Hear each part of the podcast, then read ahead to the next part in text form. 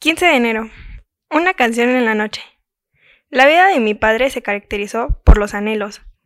Anhelaba sanarse, aunque el Parkinson deterioraba cada vez más su mente y su cuerpo.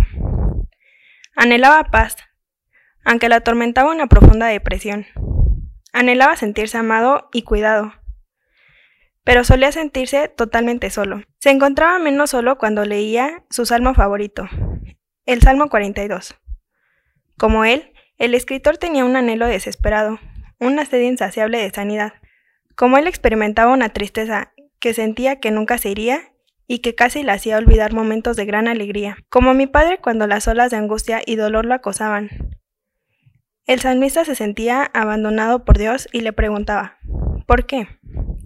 Cuando las palabras del salmo le llegaban y le confirmaban que no estaba solo, mi padre sentía una paz tranquilizadora, comenzaba a acompañar su dolor.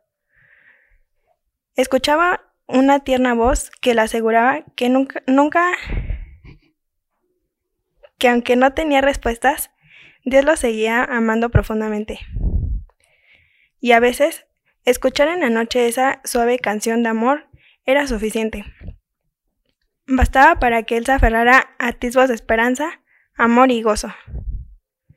Y bastaba para que aguardara con paciencia el día en que sus anhelos serían finalmente satisfechos.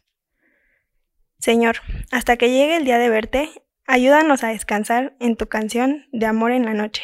El aprendizaje del día de hoy fue que el Señor nunca nos ha dejado solos y que a pesar de que nos sintamos solos, podemos verlo en una canción o en un versículo.